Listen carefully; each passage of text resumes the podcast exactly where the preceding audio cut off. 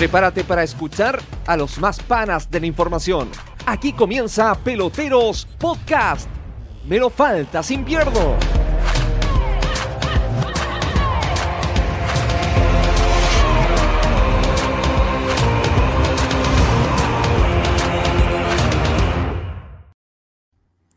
¿Qué tal? ¿Cómo les va? Bienvenidos a una nueva emisión de Peloteros Podcast, acá a través de todas las plataformas digitales de Peloteros TV, como siempre en Facebook.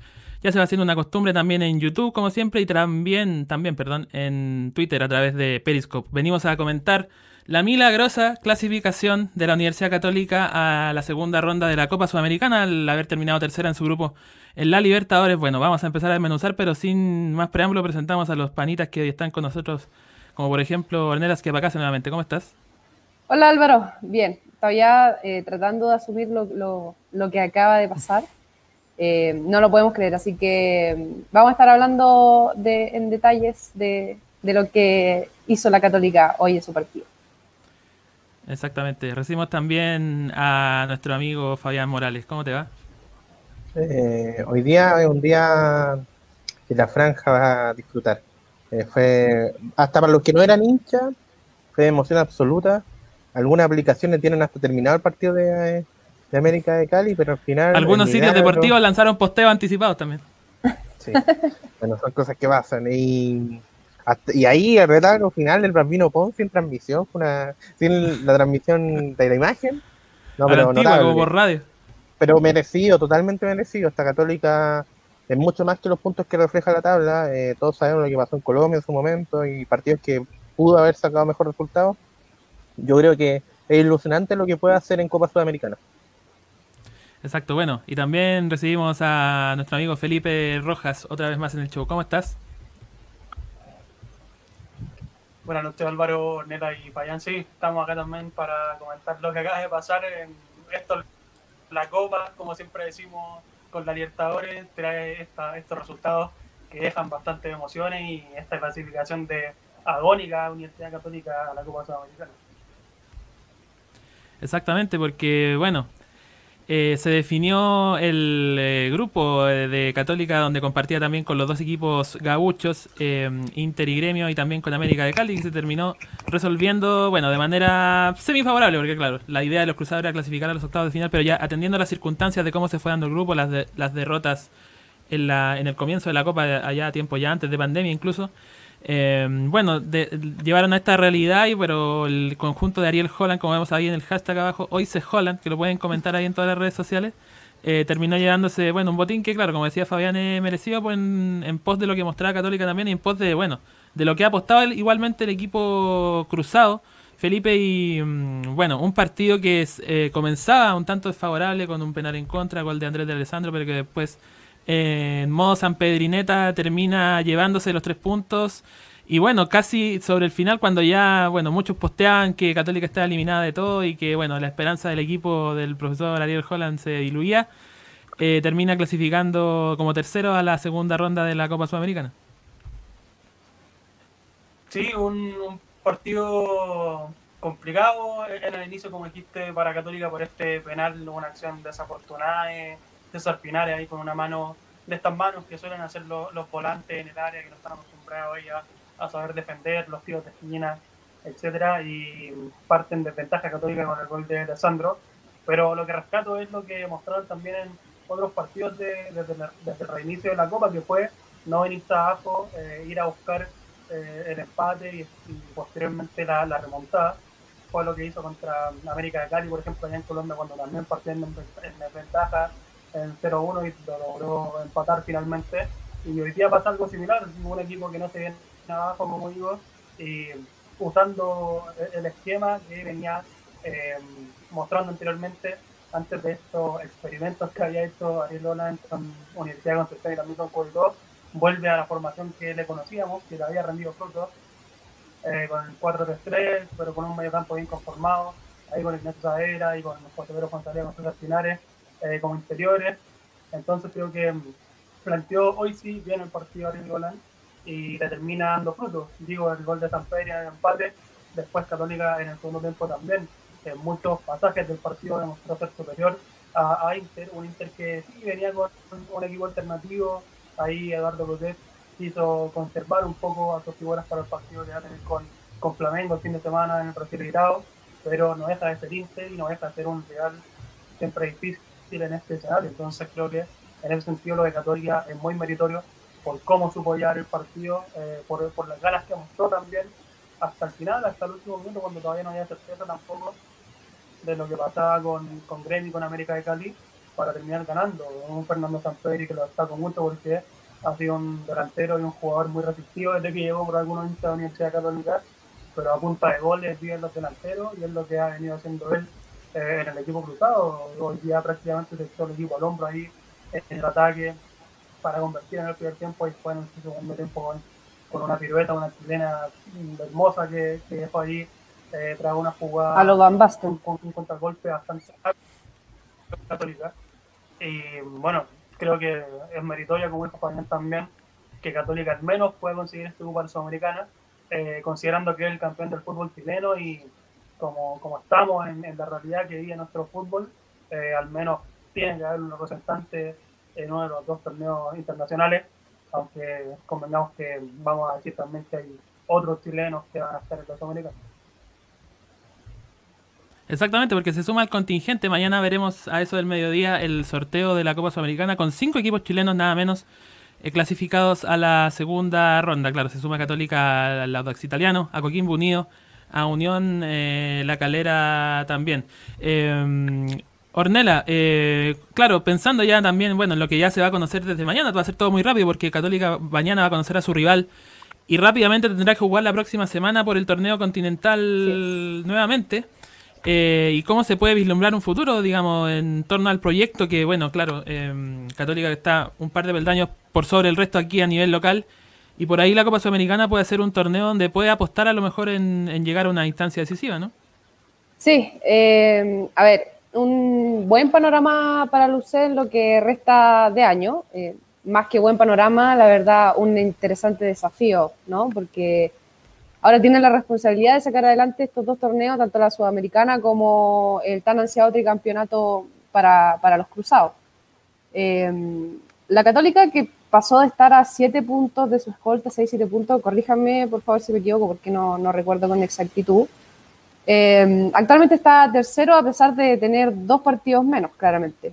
Pero a lo que quiero ir eh, con esto es que la, eh, la UCD se complicó con los partidos seguidos y también con las fechas clasificatorias de, de, la selección. Le complicó a Holland conseguir el esquema necesario que lo mantuviera con, con distancia respecto a sus principales a sus principales rivales. Perdió puntos con Everton donde salió a la cancha con un equipo más o menos B, que después tuvo que salir el segundo tiempo con, con algunos titulares para, para, rescatar un punto. Eh, perdió puntos claves también con la Universidad de Concepción, donde se quiso probar con delantero en mitad de la cancha por la ausencia de algunos. Entonces, por eso digo que es un interesante desafío para los cruzados, ya, ya que pudimos apreciar que sí es un equipo para disputar cosas importantes como una Copa Inter Internacional.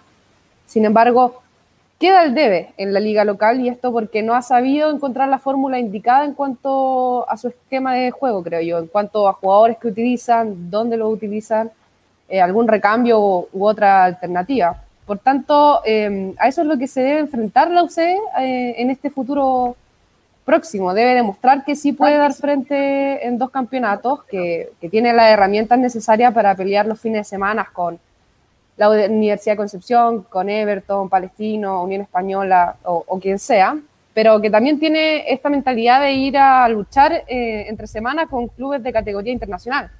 No, no sé si me explico. Entonces, eh, Holland ha quedado al debe esta última semana. Eh, yo creo, respeto infinitamente al técnico de, de Católica, pero sinceramente creo que es descabellado haber entrado con cinco delanteros en un partido teniendo no tantas opciones, pero sí otra en el medio campo. Así que será atractivo este reto que tiene, tiene la UC por delante, porque aquí realmente se sabrá si hay capacidades o no para afrontar el calendario que se viene complejo, porque como decía bien Álvaro, eh, la sudamericana ya está fijada para la próxima semana, la semana que viene y la próxima. Entonces, no sé qué opinan ustedes, muchachos. Fabián. Eh, bueno, eh, son varias cosas que se pueden sacar el limpio de esta noche de fútbol. Primero, eh, fue, fue súper interesante cómo, eh, a pesar del, del, desánimo que fue, primero salir rápido la desventaja del 1 a 0, esto es súper importante porque te da otro ánimo. Eh, no, no, yo creo que no perder la esperanza, ese es un punto importante porque se sabía que estaba ganando América de Cali en, en Brasil, eh, tú no estabas ganando, ni siquiera podías presionar un poquito más allá, e igual buscó, buscó de mil formas, centros cruzados, pasaba por los costados, eh, no sé, cambiándose por los perfiles los distintos jugadores, por las bandas, para ver si sacaban alguna diferencia. Tuvieron que compartir con el juego brusco de Inter, pegó mucho Inter hoy día, no sé, yo tengo varias anotado varias, varias tarjetas, eh, Peglow, ¿cómo se llama el jugador que pegó, pero como loco y no le, no le tocó nunca una tarjeta?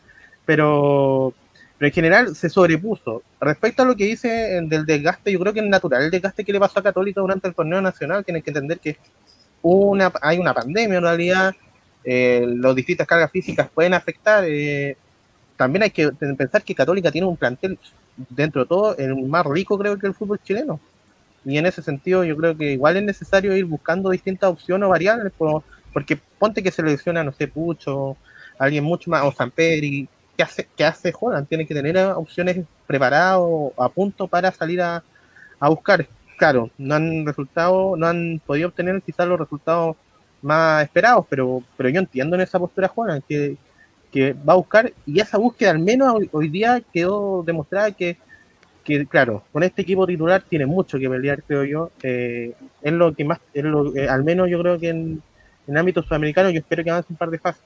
No, yo creo que todo el fútbol chileno espera lo mismo porque es nuestro mejor representante en estos momentos. Mira, yo hago la comparación con lo que vi el, hace pocos días con Colo Colo y hay un mar de diferencias. No sé, no sé cómo lo ven ustedes, pero yo creo que no, no se puede comparar lo mostrado hoy día por Católica con lo que vimos de Colo Colo. No, totalmente. Sí. No, dale, dale, dale, dale, Ya, yo creo que, que, que, sinceramente sí, un, el equipo titular de Católica da, da para mucho, mucho. Pero los partidos anteriores que hemos visto eh, contra la Universidad de Concepción, contra Everton o contra Curicó, los primeros 45, eh, un equipo suplente, eh, no sé si da el ancho para ambas competiciones, independiente de que tenga variantes eh, ocupar a Valencia en el medio campo no creo que sea una variante buena para mantener eh, o pelear el campeonato nacional. Entonces, si bien tiene variantes, eh, Holland tiene que saber ocuparlas, tiene que saber encontrar los puestos de cada uno en cada posición para que pueda rendir el equipo. No sé si me explico. Mira, a propósito, mira, que, bueno que lo mencioné porque, mira, llega una pregunta acá, perdona, Vive, te voy a tapar, pero dice, Rodrigo Cañete, en cuanto a lo que se habla de ambos torneos, ¿Cuál es su perspectiva o pensamiento en cuanto a que Holland no haga cambios en los partidos y de hacerlo pasado a los 80, siendo que podría mantener un equipo rotativo pero manteniendo el estilo de juego? ¿Qué más? No sé quién se responde, si Ornella o, o Pipe. Precisamente porque hoy día ¿Sí? Ariel Holland. Eh, sí, eh, Ariel Holland hoy día pasa los 90 minutos de cambio y eh, hizo lo mismo contra, en el partido contra Gremio allá en Porto Alegre entonces, claro, uno se pregunta, eh, ¿por qué no hace cambio a Lola en este tipo de partidos tan exigentes? Pero eh, creo que uno tiene que mirar la banca que tiene la Universidad Católica y preguntarse, ¿son jugadores que están para poder eh, entrar al ritmo que vive el partido, a la exigencia que vive el partido y, que te pueden resolver? quizás uno piensa en, en Bonanote, quizás. Claro, Bonanote que suele ser una carta ahí peligrosa, pero sabemos la situación que viene, que no viene con el mayor de los respaldos que todavía tampoco, y ahí más está, está Yovacia, está eh, tampoco está, por ejemplo, Marcelino Núñez, que era uno de los jugadores que Ariel venía confiando bastante y que lamentablemente por presión eh, desapareció en, esto, en, esta, en esta última semana. Entonces, en ese sentido, yo creo que se le complica a Ariel Roland el poder hacer cambios que sean funcionales para mantener lo que está haciendo Católica en cancha o eh, cambiar algo para mejor. Porque Diego Valencia tampoco es un jugador que le ofrezca muchas garantías para eh, potenciar el ataque, tampoco César Molder quizás a lo que estaba haciendo Gastón Lescano, un Gastón Lescano que igual para mi día fue de los puntos más bajos del equipo. Eh, pero lo veo de esa forma, creo que si bien tiene un plantel eh, completo, Aris Dolan. En la banca no tiene nombres que estén por encima de los que son titulares. Y es en un equipo como Católica, eh, sí debiera pasar. También, y lo encuentro llamativo porque, por ejemplo, me, agarro unas palabras de, de José María así hace pocos días, en las que dijo que no pensaban en traer refuerzos porque estaban contentos con lo que tenían. Entonces, claro, puede que sí, por la situación que viene en el torneo, y ahora con esto seguir a la Sudamericana, pero eh, para competir en la segunda rueda con un calendario que va a ser súper apretado, eh, ¿le bastará a Católica? No, no sé qué pensarán ustedes en el sentido. Claro, quería plantear la interrogante porque, claro, a propósito, yo venía pensando mm, cuando Católica parecía todavía eliminada, atendiendo antes del penal de gremio, ¿no? Que terminó dándole el, el pase a los cruzados sudamericanos, como, ¿qué podíamos decir de Católica, no? Porque, claro, había ganado su partido y la vergüenza deportiva y el punto honor y todo aquello. Pero, claro, ahora en Sudamericana hay que empezar a ganar partidos porque son series eh, mano a mano. Y bueno, viene con este aliciente del triunfo ante Inter, lógicamente, que no es menor. También que le ganó en el fondo a los dos clasificados octavos, eh, como local al menos, le ganó, a Inter. Eh, pero claro, en Sudamericana es un desafío mayor que aparte es, es inmediato. Eh, Fabián, no sé qué te parece a ti como la evaluación respecto a lo que puede ser, digamos, el desempeño de Católica teniendo también claro que se viene una, una segunda, bueno, estos par de meses, dos o tres meses que quedan de competencia muy cargados en el calendario. Eh, yo creo que acá ahora empieza otro torneo y acá yo, yo pongo un punto, yo le tengo fe a Holland porque ganó la Sudamericana, pues sabe jugar el torneo. Es distinta la 2017 con Independiente. No, son más Le ganó el Flamengo de Reinaldo Rueda. Entonces, es un entrenador que sabe jugar eh, este tipo de torneos, pues no, no es un... Y es distinto a la liga, no hemos visto, hay entrenadores ligueros y hay entrenadores de copa. Y yo creo que en ese sentido, Holland, yo creo que puede tener la, sabe jugar, sabe plantear los partidos en términos de ya y de vuelta, porque distinto a fase de grupos, no sé, ustedes mismos han visto equipos que, no sé, recuerdo un River de hace algunos años que la fase de grupos sufrió como loco, pero después, Exactamente. Eh, y en los partidos de... Sin ir más lejos, sin ir más lejos, las dos últimas campañas donde fue campeón, 2015 y 2018, clasificó en fase de grupos muy justo, muy ajustado. Apenas. Y terminó después, bueno, el equipo de Gallardo después en los mano a mano termina, claro, siendo letal, pero termina siendo campeón, pero en la fase de grupos muy ajustada yo no sé, yo, yo, confío en esta católica en, Sudamericana. Pero es importante lo que hace, lo que dicen los chiquillos. Eh, esta católica necesita refuerzo. No sé cómo, cómo andará el mercado de, ahora lo, en este esta breve ventana que se va a generar. Si se va a traer a alguien en la, católica, hay que considerar que los presupuestos en general están súper estrechos por, por la pandemia, por que no hay público, no se pueden generar ingresos. Eh, pero sería ideal, ojalá, algún nombre más en ofensiva, no sé, eh, porque en, en, otro, en otras zonas del campo yo veo muy fortalecida. yo creo que, yo creo que mediocampo eh, tiene que traer a alguien, la Católica. ¿Pero en qué zona? En medio campo, eh, cualquiera que acompañe a Saavedra en, en, medio campo ofensivo, cualquiera que acompañe a César Pinares, que pueda ser reemplazo de, Luciano Agüel en casos como este, en casos que esté, que esté ausente, que pueda generar fútbol, que, tenga personalidad y que se conecte bien con Saavedra. Hoy día Saavedra jugó prácticamente solo en la mitad de la cancha. Eh, creo que el Chapa eh, se vio muy, muy lejano con, con, Pinares en tres cuartos de cancha y, creo que falta, falta reforzar eh, ese lugar. Bien, veremos. Bueno, para precisar lo que decía Fabián de las estadísticas de las tarjetas y todo aquello, eh, consignar que hubo 37 faltas en total en el partido y 9 amonestados. 5 por el lado de mm, Católica, César Pinares, Valver Huerta, Fernando Sampedri, que jugó gratis los últimos minutos, bueno, y después terminó siendo clave. Alfonso Parot y, el Chapita fue en salida. Y por el lado mm, de Inter, de Víctor Cuesta, Andrés de Alessandro, Rodinei y Yusa. Así que, claro, un partido con alta fricción.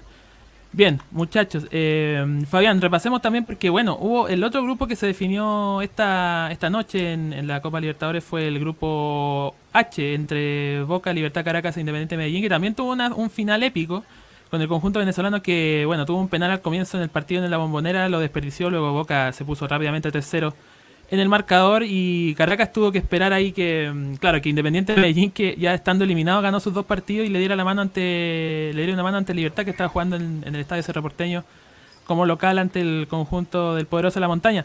Pero bueno, hasta, hasta un momento lo estaba logrando porque Independiente Medellín se puso 4-1 arriba. Pero luego logró descontar el conjunto Gumarelo que al final se terminó clasificando por un solo gol de diferencia versus el equipo llanero a los octavos de final. Así que bueno, Boca, claro, se quedó con el primer lugar ampliamente con 14 puntos. Representamos también los otros grupos. En el grupo A, Flamengo con 15 líderes, Independiente del Valle con 12 segundos, Junior a la Sudamericana con 6 y eliminado Barcelona con 3. En el grupo B, Palmeiras 16, Guaraní 13, mira, buena campaña del conjunto aborigen, Bolívar 4 y Tigre, bueno, el equipo que está en la segunda categoría del fútbol argentino y que buscará el ascenso de la mano de Pipo Gorosito, solo un punto. Eh, el grupo, bueno, en el grupo Colo Colo, Wilstermann fue líder finalmente con 10 ante Atlético Paranense por diferencia de goles, Peñarol 9, Colo Colo solo 6. En el siguiente, grupo 4, River 13, Liga de Quito 12, Sao Paulo 7 y Binacional, que se fue con 25 goles en contra, solamente 3 puntos. Eh, como decíamos en el grupo Católica, Gremio 11, Inter 8, Católica 7, América de Cali 6.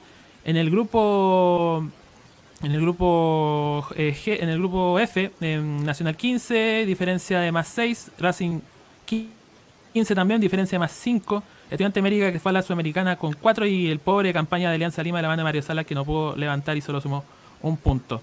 Y en el grupo G, Santos 16, Delfín 7, Defensa y Justicia 6 y Olimpia que se quedó fuera de todo con 5 y como decíamos en el grupo H, Boca 14, Libertad 7 por diferencia de Volante Caracas que también sumó 7 e Independiente Medellín que se quedó con 6 puntos. No sé, mm, Fabián, ¿cómo ves tú este posible cuadro que se sortea mañana también, pero se juega, se comienza a jugar los octavos después de las doble fecha clasificatoria en noviembre? Eh, que se pueden armar ahí unos buenos duelos porque han quedado segundos equipos ilustres como Liga de Quito, como Racing, por ejemplo. Así que se pueden armar ahí unas llaves interesantes en los octavos de final. Eh, en general, está súper interesante lo que puede pasar ahora en, en, octavos de final. Al menos hoy día en Argentina el tema era de que, al menos en los canales TIC, TIC Sport y en otros, era el tema de una posible llave entre Boca y Racing. Cuatro, cuatro horas de especulación sobre una posible llave entre Boca y Racing. Y Boca va a jugar con Delfín. Claro. no se echó para nada. Eh, pero, pero fue una locura. Hasta hablaban, decían ahí lo que pasó con el Pulpo González, que supuestamente traicionó a Racing. No, una locura lo que se está viendo allá.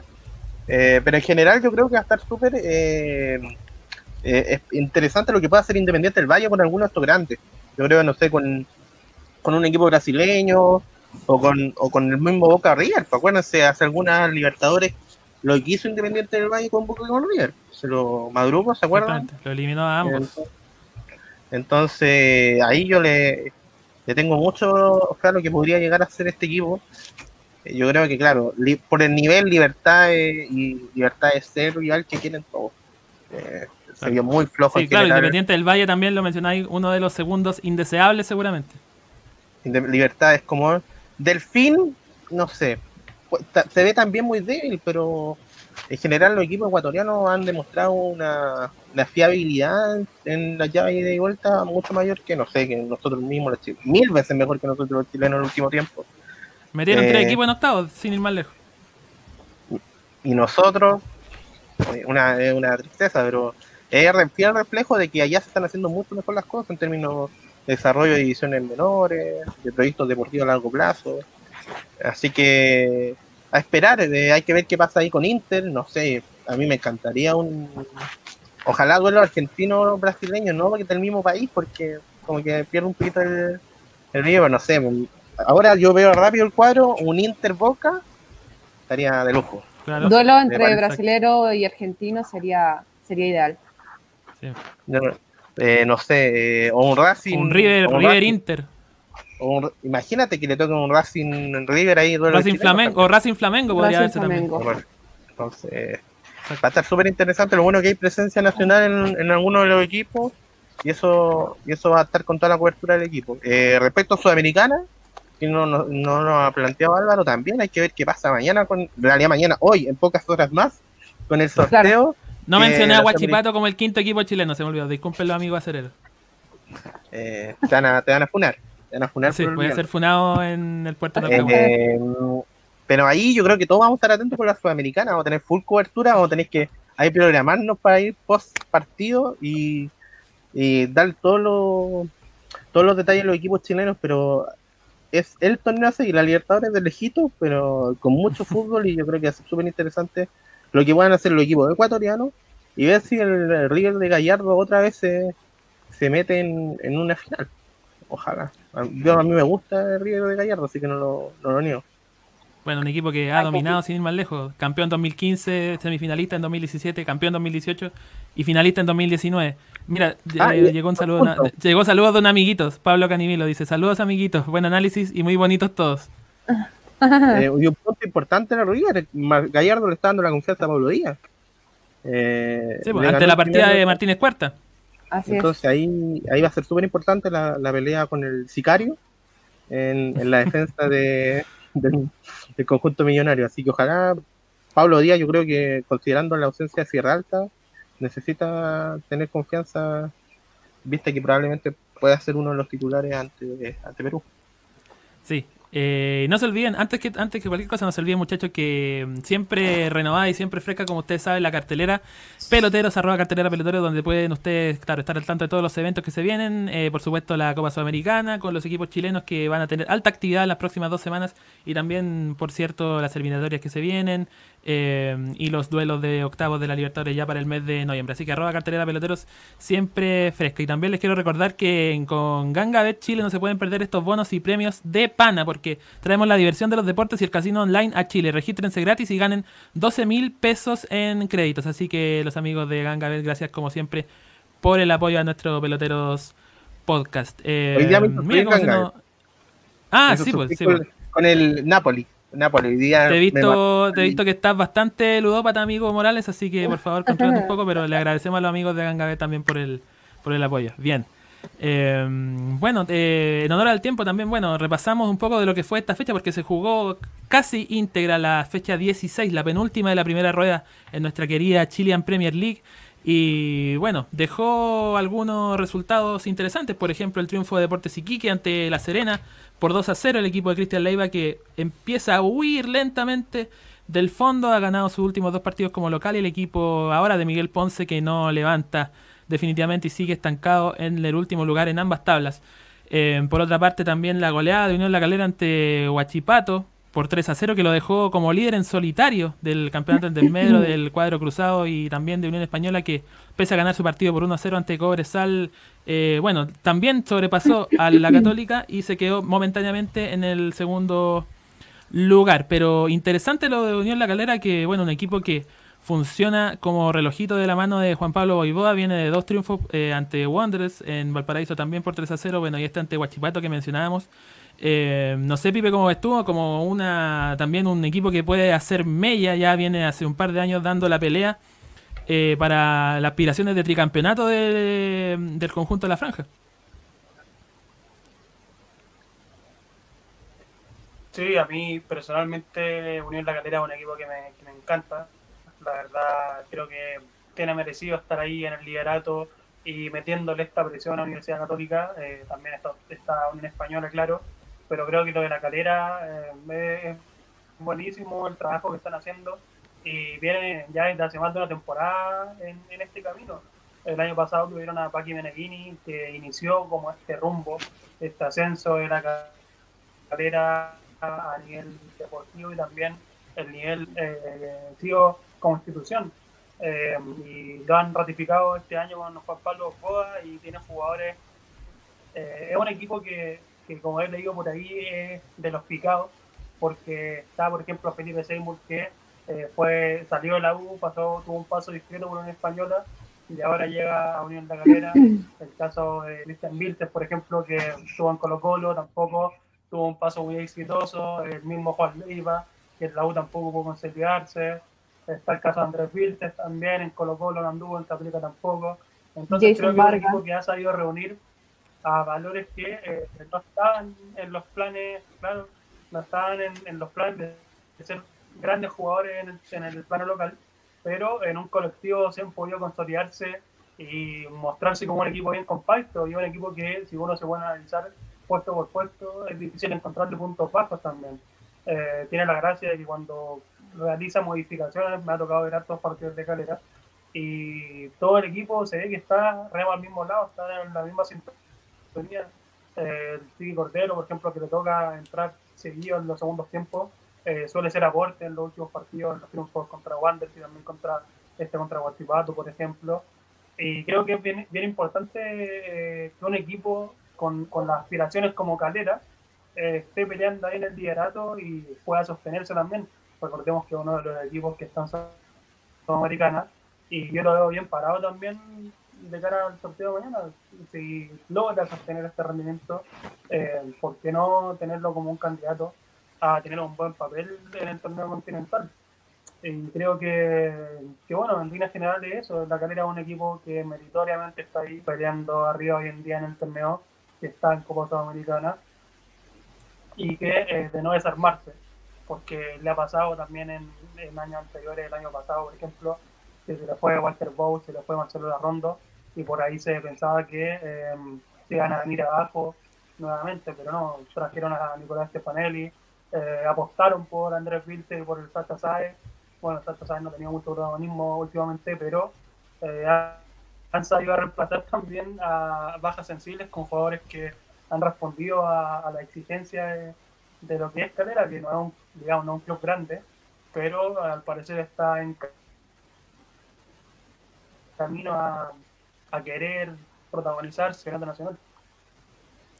Exactamente, bueno, y como lo mencionaba Ornella también, eh, Jason Vargas, un jugador que, bueno, había tenido suerte de dispar en los últimos años, pero que ha tenido también un renacer en este Unión La Calera, con algunas asistencias y también un par de goles. Otro hecho que llamó la atención en esta fecha del fútbol nacional, eh, la alta cantidad de expulsados que hubo en los partidos. Fíjense, en el partido O'Higgins Curicó 2 a 2 eh, hubo una expulsión. En el partido que Wanderers le ganó por 2 a 1 a Deportes Antofagasta hubo tres expulsados.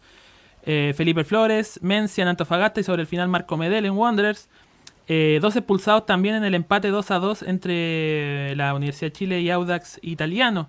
Eh, bueno, un, hecho ahí, un hecho particular también a destacar, como decía el tema, claro, de, de, las tarjetas, tal vez gatillo fácil a algunos árbitros, bueno, se pueden discutir, habría que ser más puntillosos en repasar cada una de las acciones, pero en fin. Y otro hecho también interesante es el, el el repunte que ha tenido en estas últimas fechas la Universidad de Concepción, que, eh, bueno, ha bancado, bancado a su técnico Eduardo Acevedo y los tiene ahí ya escapando un tanto del fondo. en estos últimos cuatro partidos no han perdido dos triunfos y dos empates y en la tabla del 2020 ya se ubican en el decimotercer lugar con 19 puntos. Están ahí en el lote de los de, los de 19 con Cobresal, Everton. Eh, también Palestino, dejan atrás a Iquique, a Coquimbo, a Higgins, bueno, al propio Colo Colo y por supuesto a Deportes La Serena. Y en tanto en la tabla ponderada, eh, también, eh, bueno, respiran un poco, nomás están ahí igualados en promedio con Iquique. Ah, por ahora en el penúltimo lugar estarían jugando esa definición eh, ante mm, Colo Colo. pero no sé, Fabián, ¿qué te parece que este, este cuadro del campanil que ha levantado también su nivel y que por ahí se esperanza con la salvación? en general yo creo que Eduardo Acevedo trajo a varios nombres que conocía de experiencias anteriores del, del fútbol uruguayo. Eh, y ya sabía, yo creo, a ver, no es que jugara mal antes de la pandemia, el punto es que no era capaz de concretar las opciones de gol que generaba muchas veces, o algún infortunio, situación, y ahora está que conoce más el equipo, que han logrado fiatar, hay algunos rendimientos individuales interesantes, no sé, Rodíaz, Simón Ramírez, han, han conseguido, o no sé, Andrés Robles, por ejemplo, han conseguido una estructura colectiva sólida y que está permitiendo sacar resultados importantes, eh, no amedrentarse ante la presión del descenso, cosa que sí le está pasando a otro equipo. Eh, entonces yo ahí destacaría el, trabajo que está haciendo no solo a nivel futbolístico, sino también a nivel psicológico. Es, capaz de eh, lograr poder construir a partir de, estos pequeños triunfos confianza, confianza colectiva y confianza entre, entre los distintos bloques que seguramente, yo creo que la Universidad de Conce no va a descender, ni siquiera creo que va a jugar liguilla, creo yo, desde mi perspectiva. Porque tienen un, plantel que, va sumando, después la U de Conce desciende y todos quemándome, pero no, yo creo que, espero que, me, cae bien el equipo. Sí, los vaticinios de Fabián próximamente también con lectura de tarot y todo incluido en el mismo paquete para que usted consulte los servicios del amigo Morales en arroba Fabianes Fútbol. Eh, eh, el otro hecho yo que, destacaría eh, es lo que va a pasar con la Serena. es complicado, pero ver si logra logra generar no sé, yo lo veo súper difícil. Yo creo que está yo creo que le está, le está pasando mucho la cuenta el, la forma en que ascendió, que fue con esta final a principio de año, armar el plantel ahí a, a medio morir saltando y que lo está liquidando. Si bien tiene nombre, experiencia y todo eso, pero no. Siento que el, el plantel no se armó con una coherencia y que está simplemente muchas veces parchando la salida de entrenadores, un, ahora un entrenador que tiene llega y tiene que trabajar con un equipo que no armó, entonces yo creo que ahí está, está complicado. También Pero se ha visto perjudicado harto por, por el tema del arbitraje La Serena. Yo creo que también va, va un poquito por ahí la, eh, el desánimo que tiene que tiene el club de La Serena de, de no poder salir y además ser perjudicado en algunas ocasiones por, por el mal arbitraje. Exactamente, exactamente, así es. Eh, bien muchachos, hemos tenido un podcast muy nutritivo, educativo. Eh, hoy comentando, bueno, la milagrosa clasificación de la Universidad Católica a la Copa Sudamericana, que bueno, decíamos, llegamos a la conclusión de que el mínimo premio que podía tener el conjunto de Holland, que pese a tener un mal arranque, había tenido también sus méritos para seguir compitiendo a nivel eh, internacional. Agradecido como siempre de vuestra presencia en primer término, Ornella Esqueva, casi muchas gracias. A ustedes, chicos, como siempre es un honor. Tuve el honor de, de estar dos capítulos consecutivos Sí. con ustedes, así que Hizo doblete esta semana. hice un doblete. Así que me voy feliz y contenta eh, por la clasificación de uno más, chuta, ahí sí, de uno más eh, de un equipo chileno a Sudamericana. Así que eso, gracias por, por este análisis enriquecedor. Bien, eh, Felipe Rojas también un gusto como siempre. Sí, un gusto volver de manera fluida acá al podcast. Agradezco ahí a, a la, a la conexión que no, no descolgó en esta pasada. Agradecemos a la Subtel. Y nada, sí, eh, a esperar que... Sí. Agradecer aquí. Eh, y bueno, esperar mañana a- al sorteo de, de la Copa Sudamericana, que es lo que nos va a importar eh, de primer término por, por la cantidad de equipos chilenos que van a representar en aquel escenario. Y esperar que tengan rivales favorables para que puedan avanzar lo más posible ahí en- en el torneo. Exactamente. Y bueno, un abrazo, un saludo y una muestra de cariño también para Fabián Morales, como siempre. Gracias. Eh, una grata conversación. eh, yo creo que todos queríamos que la Católica al- alcanzar ese cupito en. No siendo hincha, pero no podemos seguir dando pena a ese punto. No podemos estar ni quedar sin avanzar. Necesitamos gente, equipos chilenos avanzando rondas. Tristísimo hubiese sido. No, pero me alegro, Imagínate me dar alegro. dos, dos días a la semana malas noticias en este podcast. No, pues si este podcast está para alegrar a la gente. Sí. Sí, pues, sí. Y además veníamos de los podcasts de los partidos de Chile. Entonces, Más encima. Más encima. no veníamos en una buena racha. Entonces, No. pero qué bueno por el, el equipo cruzado. Yo sé que hoy día teníamos un panel bien cruzado, pero me alegro por Sí, ellos. la bancada cruzada disfrutando presente hoy. Y, y bueno, eh, vamos a estar ahí viendo eh, cuando regresamos prontito y con todas las novedades del fútbol nacional y e internacional que, que vienen estos días con Champions, no, no para nada. Todo el, calendario se apretó ahí al, al máximo. No, no paramos hasta gusto. no paramos hasta enero, ¿ah? No paramos hasta enero, así que tenemos que No paramos hasta el Mundial de Qatar para Chile. hacer uso de nuestras vacaciones tendremos que esperar. Eh, bien, bien, gracias muchachos. Eh, buenas noches y un gusto como siempre. Nos vemos en el próximo Peloteros Podcast. Chao pescado, hasta la próxima. Chao, chao.